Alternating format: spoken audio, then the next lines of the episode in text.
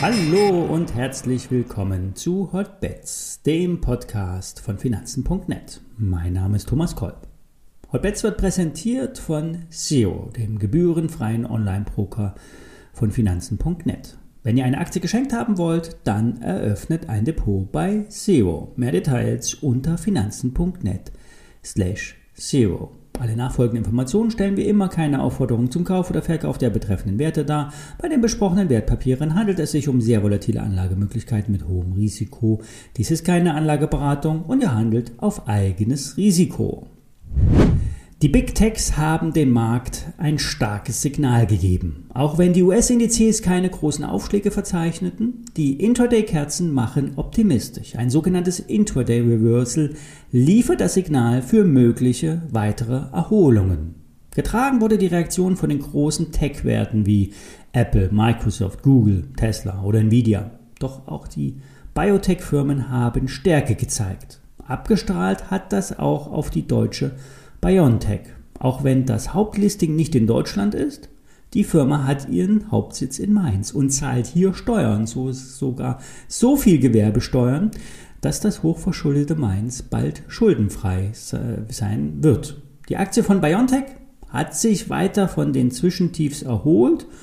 Hier ein Hinweis, ich bin seit letzten Freitag hier selbst investiert und habe, wie immer bei privaten Investments, einen Interessenskonflikt.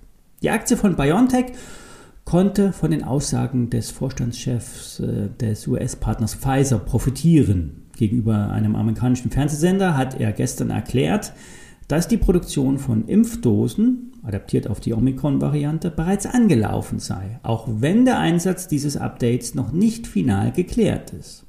Ab März diesen Jahres könnte die regulatorische Zulassung für den Omikron-Impfstoff vorliegen und dann könnten bereits lieferbare Mengen zur Verfügung stehen, so der Vorstand von Pfizer. Für das laufende Jahr werden die Erlöse und damit die Gewinne bei der BioNTech gewaltig bleiben. Der Absatz wird kontinuierlich gesteigert, die aktuelle Nachfrage, die ist enorm und die Gewinne werden im Gleichklang mitsteigen.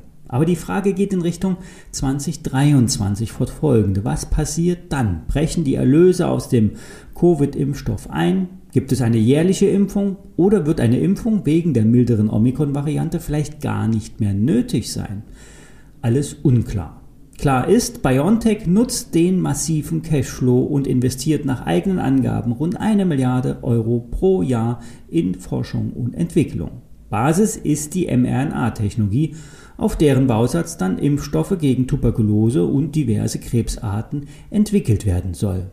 Gestern wurde eine Kooperation mit einem britischen Krebsspezialisten veröffentlicht. Ziel dieser Partnerschaft ist, neue Zielstrukturen und Kombinationen zu erschließen, die auf der bekannten mRNA-Basis fußen und multispezifische Zelltherapien bei einer Reihe von Krankheiten angewandt werden soll, so der BioNTech-Chef. Die britische Crescendo Biologics, so heißt die Firma, erhält im Zuge der Partnerschaft eine Vorauszahlung von schlappen 40 Millionen Dollar und hat die Chance auf 750 Millionen Dollar. Allein an allen Immuntherapien, die aus der Kooperation hervorgehen, wird allerdings BioNTech die exklusiven weltweiten Entwicklungs- und Vermarktungsrechte erhalten. Die Zielrichtung ist klar. Mit dem Geld aus dem Covid-Impfstoff wird massiv geforscht und eine Pipeline mit neuen Produkten aufgebaut. Allein der Blick äh, auf die Financials ist attraktiv. Die Aktie ist spottbillig. Die 200 Euro Marke in der Aktie bietet eine gute Basis für einen kurzfristigen Anstieg. Sollte das letzte Zwischentief unterschritten werden, müsste der Trade wieder aufgelöst werden. Aber kurzfristig sind schnelle 20% nach oben möglich. Alle langfristigen Aussichten sind derzeit nur Spekulation. Der Aktionär hält BioNTech weiterhin für den Favoriten im Impfstoffsektor.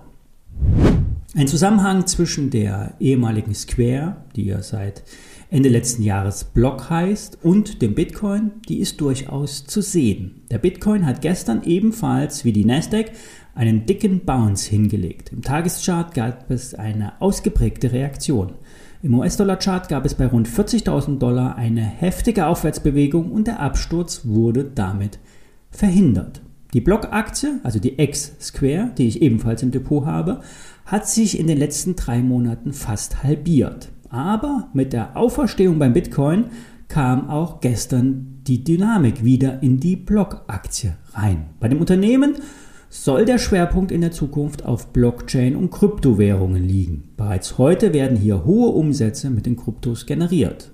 Die alte Square war ja vor allen Dingen durch die Finanz-App Cash groß geworden und auf deren Basis soll nun ein schlüssiges Krypto-Blockchain-Ökosystem entstehen. Und getragen wird das durch den ehemaligen Twitter-Chef und Square-Gründer Jack Dorsey. Block hält selber angeblich rund 200 Millionen Dollar in Kryptowährungen, will das Mining vorantreiben und eine DeFi-Plattform ausrollen. Bei DeFi geht es um eine Art Bitcoin-Leihe, die, äh, die dem Optionsschreiber eine Vergütung einbringt, sprich eine Art Zins. Ob das alles Sinn macht? Die Spezialisten sagen ja, die Aktie könnte, wenn sie nicht weiterfällt, einen Rebound hinlegen. Also auf die Watchliste mit der Square äh, Block.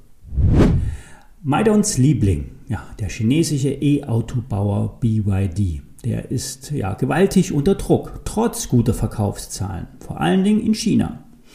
Für den Autobauer wirkte sich die Kürzung der Subventionen für den Kauf von Elektrofahrzeugen um 30 Prozent direkt aus. BYD wächst zwar in einem enormen Tempo, vor allen Dingen diese enormen, äh, die vor allem die günstigen E-Autos werden hier wirklich in Masse produziert, aber auch Busse und leichte LKWs gehören zum Gesamtsortiment.